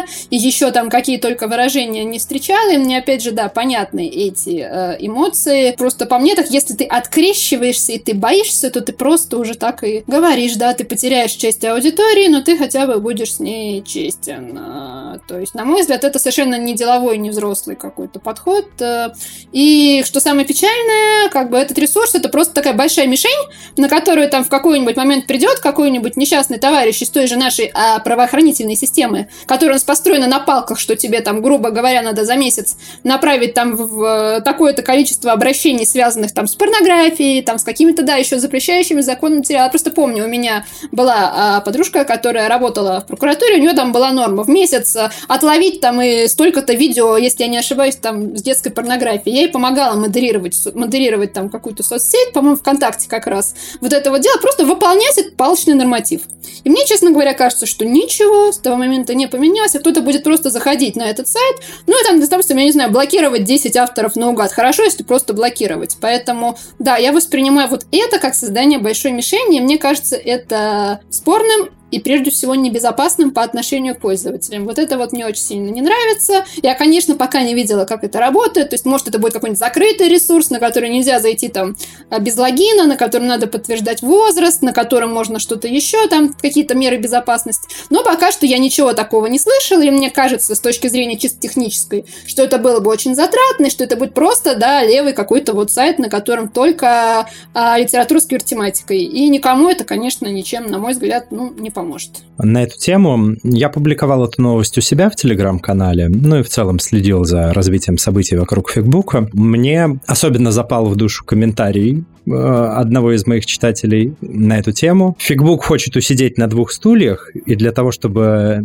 совершить задуманное, пытается отрастить себе второй зад. Реалистично, да, представляется. Это довольно точная аналогия в свете того, что мы обсудили. Нет, ну просто нет. С одной стороны, вот сама мысль, что может быть там как-то отдельно, чтобы обезопасить основной, может она и ничего, но да, для этого тех людей, которым важна именно эта тематика, да, а, нужно их обезопасить, а не просто выселить, да, в отдельную резервацию, грубо говоря, без э, э, возможности там как-то защититься, потому что, ну, ну так это, это так не работает, это так не будет. Э, никто тогда просто не будет проверять обычный фигбук, да, все будут ходить на этот э, как там его, слэш, бук. В общем, на второй зад. Хорошо. Следующий вопрос я задаю всем гостям и гостям, и каждый и, или каждая из них дают на этот вопрос очень разный ответ. Что для вас квир? Наверное, я не могу дать, дать какой-то адекватное объяснение, потому что, ну, для меня вот просто все мы люди, и для меня, честно говоря, все вот эти э, обозначения, квир, гетеро, вот как-то они у меня не особенно работают, я их не особенно употребляю, у меня такая позиция, что все мы э, люди, и что однажды наступит момент, когда нам все это просто не понадобится, я просто очень хочу до него дожить, но, скорее всего, конечно, не доживу, поэтому просто квир это люди, ну, вот так вот. Я поясню, почему это важно со своей колокольни. Да, безусловно, в э, том самом замечательном мире будущего, в котором идентичность людей не будет никого волновать и ценить будут людей за их личностные качества и за какие-то другие вещи, а не за то, кем они являются по факту своей природы. Да, в этом мире ярлыки не нужны, но до тех пор, пока мы в нем не оказались, очень важно повышать видимость разных людей, которые сталкиваются в обществе с проблемами неравенства и дискриминации. Согласна, да. Но с этой точки зрения зрения, мне кажется, что вполне можно оперировать вот тем самым термином, который дает нам аббревиатура, то есть, да, э, ЛГБТК, а, которая объединяет там, да, людей с определенной да, идентичностью. А, ну, собственно, и выходить за ее рамки я так, наверное, и не смогу. У меня, наверное, кстати, да, есть люди, которые представляют э, каждую букву из этой аббревиатуры, а вот в текстах, кстати, нет, это я про жизнь так вот чисто вокруг меня. Так что да, тогда, наверное, вот так. След Следующий вопрос. По желанию, вы сами относите себя к квир-сообществу? А, ну, я, собственно, уже говорила, что нет. По крайней мере, я ничего такого пока что в себе не открыла. Но кто знает, у нас бесконечный путь. То есть кто-то э, это обнаруживает, там, э, обнаруживает это в себе после 30, после 40. Э, там, 30 я уже преодолела, но все равно это абсолютно в любом возрасте может, наверное, можно что-то новое узнать о себе, в том числе какие-то вопросы своей идентичности. Это очень ценный тезис, в любом возрасте можно узнать что-то новое о себе, и это абсолютно нормально. А писатель для вас это хобби или профессия? У меня, вот как я, собственно, и говорила, вот чисто хобби, да. И когда это начинает перетекать в работу, собственно, вот об этом был мой сегодняшний пост, я начинаю очень сильно грустить, потому что тот драйв, который я испытываю, когда пишу что-то для себя, от меня никто не ждет эту рукопись, меня никто не тормошит, там, а ты уже продала права, а ты уже... А когда уже будет в бумаге, вот это все меня очень сильно демотивирует, расхолаживает, я это все не люблю, поэтому, да, я продолжаю считать э, написание книжек одним главным, да, своим хобби, а, и старательно за это держусь. Просто в этом году что-то не очень получается, потому что много контрактов за раз на меня навалилось, а так, в целом, да, это хобби. И надеюсь, так будет всегда. То есть всякие сроки, дедлайны, таймеры и будильники имеют угнетающий эффект на творческую деятельность. Конкретно здесь, да, в работе я просто, да, всегда себе ставлю дедлайн, ставлю себе дневные нормативы, сколько я должна отредактировать, когда я должна отдать текст автору, сколько времени я дам э, автору на то, чтобы он поработал справками, сколько времени мы будем это обсуждать. Там, да, а здесь э, в творчестве не, нет, нет, нет, нет, нет, тяжко. Я даже под конкурсы, в общем, никогда, ну, стараюсь не привязываться. Когда еще участвовала, да, я старалась не привязываться к конкурсам, каким-то таким датам, потому что, ну да, меня это демотивирует. И я опять же вот вижу, что люди, которые это делают, то есть, да, они там, например, подписываются на то, что они напишут роман к какому-нибудь там конкурсу, или э, в этом вот в рамках этого нанорайма, который вот ноябрь бесконечного книгописания, и что они ни, ни дня не сольются, и каждый день день там будут выдавать какую-то норму, а потом у них это не получается, они расстраиваются и сердятся на себя. Вот так я тоже не люблю, я не люблю на себя сердиться. Стараюсь тоже, да, такого избегать. Понимаю. Где еще можно ознакомиться с вашими работами? Собственно, вот ну, в бумаге они, да, выходят, и на фигбуке, да, что-то до сих пор лежит из того, что не изданное. На всех остальных сайтах я, кстати, вот как-то не прижилась, меня не привлекает. Я пробовала одно время поселиться на Вотпаде, потому что там жили многие мои э, друзья и коллеги, но поняла, что мне не нравится интерфейс, мне не нравится в среднем, кстати, вот контент, мне там как раз не хватало каких-то таких интересных, необычных штук, которые можно найти на Фигбуке, и поэтому я достаточно быстро оттуда убежала, даже ради поддержки моих там друзей авторов я не смогла там остаться, и тем более ничего не стала выкладывать свой. По-моему, я пыталась, пыталась, я даже ни одну книжку туда до конца не выложила, потому что, ну, меня все там раздражает, но может, опять же, это потому что я не, не очень молодая и привыкла уже, да, вот за сколько там, да, получается, больше, чем за 10 лет я привыкла к э, фигбуку. Мне там нормально было. Сейчас как бы не знаю, что с этой новой политикой делать, но в целом, да, это мой любимый ресурс. Был долгое время. Есть ли книги, которые произвели на вас особое впечатление и которые вы бы посоветовали к прочтению нашим слушателям? А, ну, я читаю преимущественно все-таки классику, поэтому Достоевский наше все. Еще я очень люблю Терри Пратчета, два цикла про Мойста фон Липвига, обаятельного мошенника, э, который пытается перевоспитаться, и про городскую стражу. То есть, в принципе, принципе, весь плоский мир очень интересный, но вот эти два цикла мои любимые. Я люблю роман Альбера Камю «Чума», а, который такая метафора нацистского движения, но, но так-то, ну, на, поверхности это история про эпидемию чумы в э, маленьком алжирском э, городке. Я люблю братьев Стругацких творчество, всю фантастику очень, очень люблю. Эм, так, у меня есть любимая, ну, условно детская вещь, которая называется Питер Пен. А, собственно, все знают, да, то есть она называется на самом деле Питер и Венди. Ее я люблю настолько, что аж перевела ее с английского языка, потому что все советские переводы в том или ином виде все-таки содержали в себе какие-то цензурные моменты, которые связаны там с идеологией, или это просто упрощенные пересказы, ну или там просто недостаточно проработаны некоторые детали там языковой игры, детали лора, есть вещи, которые там, ну, не совсем были, видимо, понятны, их сложно было проверить. Поэтому, да, вот я тоже перевела эту книжечку, очень ее люблю. Она многослойная, и мне кажется, в каком возрасте ее не прочти, ты найдешь что-то новое в этой вот метафоре нестареющих детей, детской жестокости, того, как чувствуют себя взрослые в мире этих вот потерянных э, детей. Э, да, там много чего можно найти. Это одна из моих, наверное, любимых историй. Ну и, конечно, я там всегда рекомендую моих э, авторов, моих дорогих, которых я старательно редактирую. Вот сейчас, да, я сдала в э, издательство «Питер» на следующий этап редакционной работы книгу «А за околицей тьма». Это славянская фэнтези, построенная на удмуртской мифологии, про местную бабу-ягу, там и по-другому, да, зовут ее ученицу, про совершенно прекрасный лесной народ, про то, как далеко тебя может завести а, любовь, к, любовь к семье, э, на какие жертвы ты ради нее идешь, чем это может закончиться. Совершенно замечательная пронзительная книга. Мы в ней очень сильно копали в сюжет, копали в мотивацию. В общем, много мы работали. А, получилась еще более замечательная вещь, чем вот она попала ко мне в работу. И да, я очень ей довольна там. Ну и вот сейчас тоже делаю для мифа совершенно замечательную книгу Екатерины Шабновой. А, Катрина Кейнс, у нее псевдоним а, «Туманы и чудовища». Это про... Ой, даже сложно рассказать, потому что это жанр эфирпанк, то есть как Steam, только на магии. А, таинственный городок, чудовище, исчезающие люди, детективная линия, очаровательная темнокожая героиня.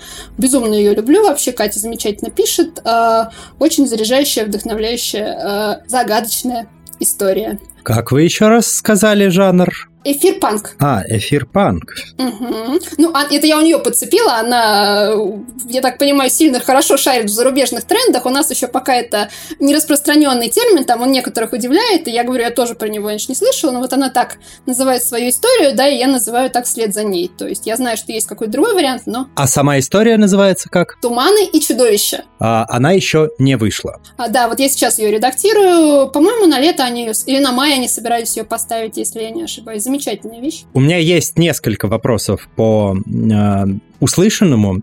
Вопрос первый. А, смотрели ли вы сериал «Стража» по Терри Пратчету по мотивам? А, по Терри Пратчету? А я помню, что там на уровне каста меня что-то глубоко оттолкнуло, и я в итоге не стала, что там мне не понравилось. Ну, это такой постмодерн с вариацией на тему. Я не люблю, честно. У меня... Я в этом плане очень большая душнила.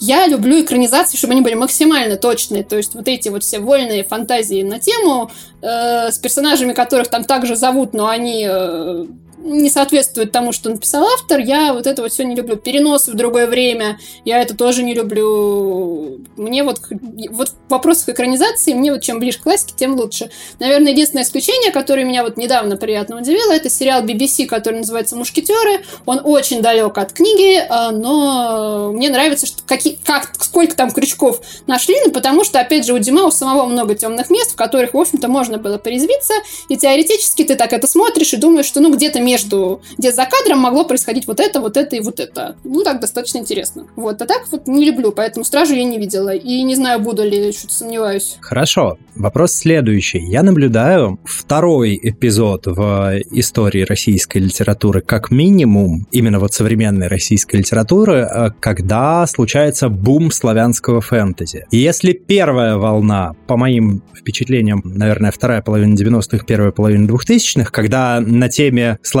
фэнтези не потоптался только ленивый автор юмористического фэнтези в России, именно отечественный, из-за чего довольно богатый, глубокий и мрачный фольклор превратился в моем представлении лично в балаганное шапито. Да, есть такое, да. Да, и вот сейчас, сейчас, спустя там энное количество лет, снова случается бум славянского фэнтези. Я уже не одну, не две и не десяток книг э, встречаю в этом жанре но уже с качественно иным подходом, более серьезно, более глубоко, более комплексно, героически. Да, у меня тоже такая есть, да.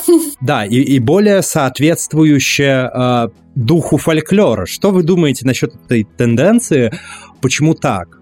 У меня, возможно, я не знаю, это я не думаю, что это новость, мне кажется, что тоже все об этом говорили, что снова с большим интересом все посмотрели в э, сторону славянского фэнтези, по-моему, после того, как выпустили э, шестерку воронов э, Ли Бардуга, то есть этот тренд, как ни странно, пришел к нам, в общем-то, если так подумать, с Запада. Вот с того момента, да, люди, а мы живем в классном, интересном, э, культурно насыщенном пространстве, исторически насыщенном, тут есть откуда взять сюжет, если даже вон они но там на Западе вон берут, то мы тоже, о чем мы хуже. То есть я ведь встречала у многих авторов, кстати, такую установку, да, что типа я тоже хочу э, лучше понимать. То есть, если они в это погружаются, то почему мы не погружаемся? Мы же, ну, это же наше и да, мне кажется, что авторы сейчас копают просто очень качественно, очень глубоко. А, то есть у меня вот, да, больше упор на историю, а вот, например, в книжке, про которую я говорила, там такие, да, глубокие мифологические корни, такое количество каких-то темных, да, фольклорных явлений, про которые я там что-то слышала, э, что-то примерно представляю. Ну, то есть тут еще и Удмуртия, как специфичный регион, а, а, но, но вот она так это раскрывает, она заставляет это играть а, гранями разными в рамках сюжета, так выстраивает устраивает на этом конфликты э, и мир, то есть, да, целый мир, вот этот вот лес, э, что просто вот, да, мое восхищение, это, конечно, да, немножко, ну, даже не сравнить на уровне именно подхода с тем, что было там в 90-е, в нулевые, то есть, я думаю, что имейте в виду там царя Гороха, вот эту вот всю, да, историю, которая, да, была совершенно другая, но она там, по-моему, и писалась, в общем-то, с какими-то немножечко другими э, целями. Мне так кажется, что авторы немножко про другое думали, когда с этим работали, их немножечко другое подстегивало. То есть, э, поэтому, да, сейчас подход, конечно, другой. Ну и плюс в целом, мне кажется, сейчас вот в авторском сообществе есть некоторый а, да, внутри авторского сообщества, наверное, тоже есть а, тренды. И можно сказать, что тренд на то, что ты хорошо работаешь с матчастью, находишь а, много информации и при этом разворачиваешь ее в ту сторону, которая нужна тебе, а, он есть. То есть, да, и авторы, конечно, стараются это делать, потому что иначе тебе прилетит там в отзывах, и читатель стал более, я бы сказала, все-таки требовательный к таким вещам. Тоже читатель растет у нас, это все к вопросу а, роста общества, а, взросления, взросления каких-то таких процессов, какого-то большего желания смотреть в глубину, то есть видеть что-то за яркой картинкой. Оно есть. и оно ширится. То есть, опять же, читатель взрослеет вместе с авторским сообществом. То есть, взрослеет во всех смыслах. Я сейчас там не говорю про подростков, которые становятся взрослыми. Взрослые у нас тоже взрослеют. А, и да, вот это вот все есть. И это, конечно, заставляет автора более качественно и глубоко подходить. Ну, то есть, ну, я думаю, что есть, конечно, авторы, которые продолжают работать или начинают работать там в юмористическом жанре. Но просто, опять же, я честно с ним а, не пересекаюсь. Что там по юморной части славянского и не только фэнтези, я сказать, наверное, кстати, не могу. То есть, ну, не знаю. Вопрос по поводу Питера Пэна. А можете рассказать поподробнее, с чем связана такая глубокая и всепроникающая любовь к этой книге? Я, кстати, наверное, тоже не могу. Ну, то есть, наверное, могу. У меня то... Это, это не совсем уже детская травма, это был 2003 год, мне было 12 лет, и вышел фильм, а, экранизация Питера Пэна с Джейсом Айзексом в роли а, капитана Крюка с очень симпатичными детишками в главных ролях. И вот да, мы пошли там с э, подругой на этот фильм, и меня просто показали покорил самое сердце образ э, собственно, капитана Крюка, да, и когда я, я, во-первых, была глубоко шокирована, когда и подруга и ее мама сказали, что что ты его жалеешь, что ты переживаешь, вот же есть Питер, красивый мальчик, вот же есть Венди, вот же есть там Питер и Венди, их любовная история, что ты там на этого волосатого мужика а, с татуировками и там длинными потлатого, да, там смотришь, а, а меня значительно больше там зацепил этот образ, и мне прежде всего захотелось разобраться в нем, потому что я пришла домой, взяла а, книжку, которая у нас была, если я не ошибаюсь, она в переводе Ирины Токмаковой, это даже не совсем перевод, это скорее пересказ, сильно адаптированный на маленький возраст, там до 10 лет, наверное, даже, может, и, ну да, до 10, наверное, где-то так. Потом я обнаружила, что есть еще перевод, а, уже, уже перевод а, Нины Демуровой, это переводчица Алисы в «Стране чудес», кстати, да, тоже самое известное. Я прочитала его, мне уже показалось, да, что вот вот это похоже на то, что я видела на экране. А потом, что через какое-то время я обнаружила, что все-таки, да, то есть поняла, э, что это делалось там э, сильно давно, когда, например, любые упоминания Бога достаточно часто вот вырезались, и там и про это на самом деле тоже есть. А, и я нашла английский текст, у них же тоже там тексты в общественном достоянии выложены на зарубежном портале, который, если я не ошибаюсь, называется «Проект Гутенберг». Там лежит, а, да, иностранная литература, вот на, на, на английском там, например, языке, и можно ее там взять, прочитать. И вот я его взяла, там нашла какие-то кусочки, которые меня особенно заинтересовали, обнаружила расхождение э, с русским текстом там Нины Демуровой и подумала, хм, а может там еще что-нибудь интересное есть, если прям сплошняком читать? Можно почитать, а можно и перевести.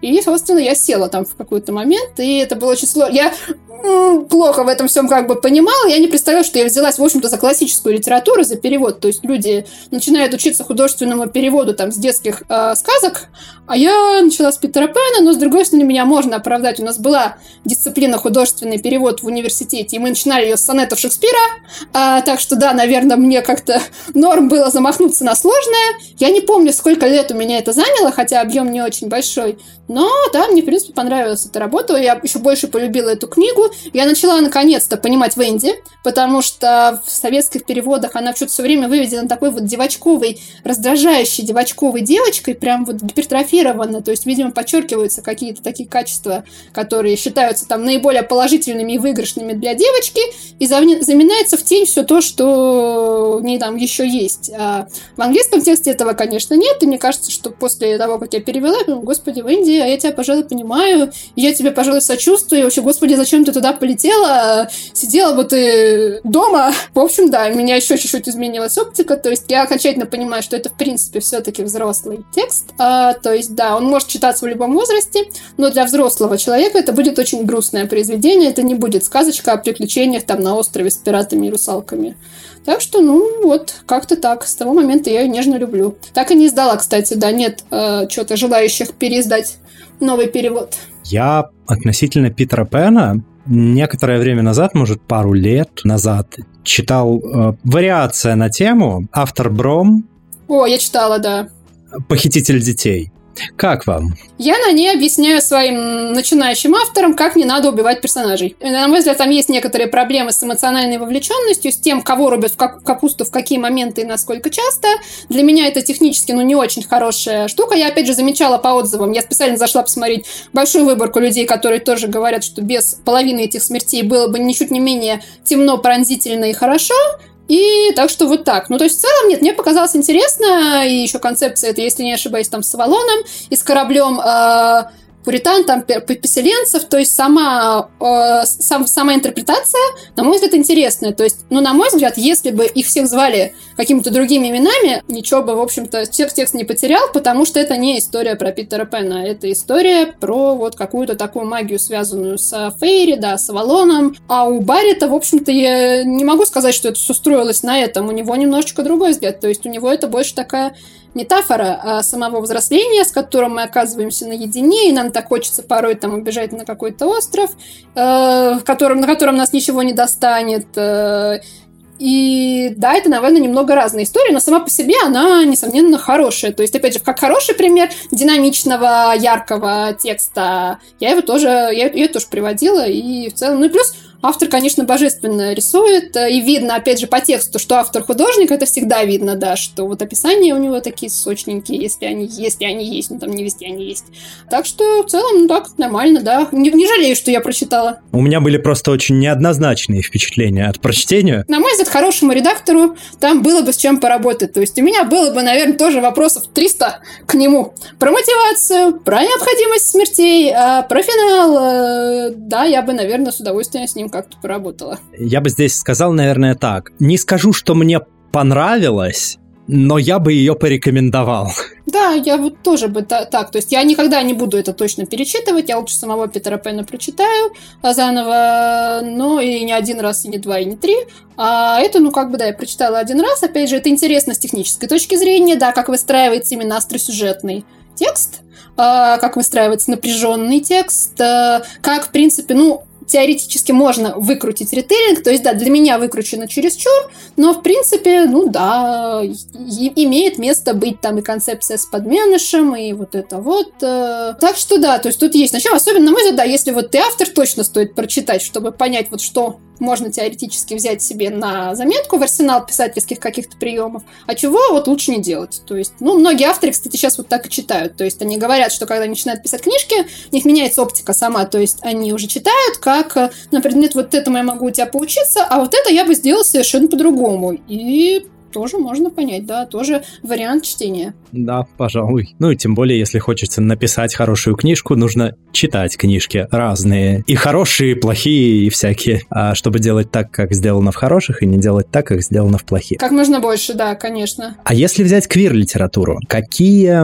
из последних прочитанных произведений вам запали в душу и запомнились больше всего, и почему, и какие вы бы могли порекомендовать э, читатель, э, читателям, читательницам и слушателям и слушательницам подкаста? А, так, ну, во-первых, я читала, в принципе, я читала практически все, что выпускал э, Попкорн вот по этой теме, из того, что там у них э, было, мне больше всего понравилось радио «Молчание», потому что там широкая репрезентация, то есть есть, да, совершенно замечательная вещь, то есть есть персонаж, по-моему, по-моему, он асексуал, а может быть о романтике, я точно, ну, ну вот да, вот э, есть квир-линия, есть линия совершенно чудесной дружбы, которая не переходит во внезапную там э, гетеронормативную э, любовь. Есть много всего разного, очень широкий взгляд, очень много важных проблем, а, связанных, то есть не только с, да, с вопросами ориентации, но еще и, например, с вопросами там образования высшего, вот это вот, ну, то есть хорошая, классная вещь. Наверное, один из моих любимых, кстати, вообще проектов у Попкорна.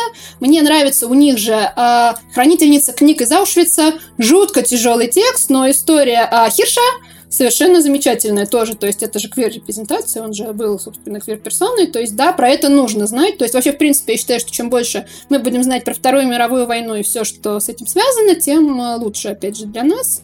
И да, она замечательная. А, из... Э, так, я просто пытаюсь вспомнить, что я еще... Ну да, про лето мы уже немножечко поговорили, да, понятно, с ним все понятно. Вот вторую часть я прочитать не успела, но первая, да, она, хор... она, она хорошая. И вот из того, чем я, к чему я подключилась, работать буду весной. Цикл песни Саркапута. Пока что вышли две книги «Ренессанс» и Так, сейчас я помню, как первая книжка называется. Так, третья называется «Да здравствует принц», вторая называется «Ренессанс». А первая, по-моему, просто песня. Фрэнсис Кель, да? Да, Фрэнсис Кель, да, она стала моим автором. Да, я с удовольствием прочитала первые две части. У нее совершенно чудесные персонажи, и мне кажется, что у нее вот, ну, э, еще пока все вот в процессе, но вот там как раз большой упор на то самое принятие себя, про которое вот вы упоминали, да, что очень не хватает этого в подростковом возрасте. Мне кажется, что там вот про то, что над чем один как минимум из наших главных героев размышляет, э, то, что он пытается, да, в себе разобраться, что же ну, грубо говоря, у него это все время сводится, кто же ему нравится, да, и это очень хорошо подается, на мой взгляд, очень деликатно, она очень, э, есть над чем подумать, да, совершенно замечательная штука. Плюс мне она откликнулась, потому что, ну да, это, конечно, актуальная история про непонимание между поколениями в том числе, потому что там правит, там, я помню, что этой страной вымышленная альтернативная история, альтернативная Европа, правит там совет старейшин, а молодое поколение, конечно же, не всем довольно, плюс там есть разделение по принципу наличия магической силы, чистокровные полукровки и э, низшие. И тоже на всем том, очень сильно, я бы сказала, что это очень сильно оголенное противостояние в обществе, оголё, э, противостояние поколений, противостояние социальных слоев, э, противостояние разной повестки, которую продвигают э, разные люди. То есть мне это все очень сильно отозвалось, когда я это обнаружила в книжку, да, в э, прошлом году, и я с удовольствием ее прочитала. в принципе, не особо читаю молодежную прозу, если ее не пишут мои друзья. То есть, ну, мне вот что-то поближе, да, классика, либо там премиальный вот этот вот весь сегмент. А тут вот я что-то взяла, что-то прям как-то влюбилась, и да, я, конечно же, ее советую. То есть мы ее обязательно, да, выпустим. То, я не знаю, опять же, что там будет с, э, по вопросам, связанным с законодательством. Мы все еще в больших размышлениях и печалях, но... Как раз хотел об этом спросить. Там же есть репрезентация, насколько я знаю. Там есть репрезентация. Пока что сложно сказать, что тут сделать. То есть пока что я знаю, что с автора собрали кусочки, и там вот где... Э, которые, ну, то, что можно сказать, опасные кусочки будем, да, выражаться так, и что они будут, да, проверяться. А что будет дальше, ну, как бы пока непонятно. Мало времени, правда, прошло. Чего не могу сказать. Вот тоже буду в своих книжках кусочки собирать и думать. Я соглашусь насчет Элис Осман. Мне очень понравилось «Радио молчания». Это такая добрая, светлая, милая и невинная история, которая меня прям поразила вот всеми этими вышеперечисленными аспектами и тем, насколько оно все не приземленно, а более глубоко и всеобъемлюще. Там, опять же, персонажи творческие люди в том или ином виде, и тоже это все чувствуется, что они немножечко по-другому думают. Мне так показалось, что там есть на это некоторый упор, да, что мальчик, который пишет подкаст, э, да, девочка, которая хочет, да, вот тоже во всем этом помогать, э, рисует, если, если я не ошибаюсь, она же рисует. Замечательная вещь. Что ж, я очень рад, что мы так конструктивно и обстоятельно поговорили и обговорили множество разных вопросов. А я напоминаю, что ваша активность помогает продвижению подкаста. Вы можете поставить 5 звезд, сердечко, палец вверх, добавить подкаст в избранное, подписаться или оставить комментарий в любом удобном для вас порядке на той платформе, где вы нас слушаете. Спасибо. А сегодня с нами была писательница, редактор Екатерина Звонцова. Екатерина, спасибо большое вам за уделенное время. Спасибо, что позвали. Да, и с вами был ведущий этого подкаста Лео Велес. Всем спасибо, до новых встреч, услышимся, всем чпоки.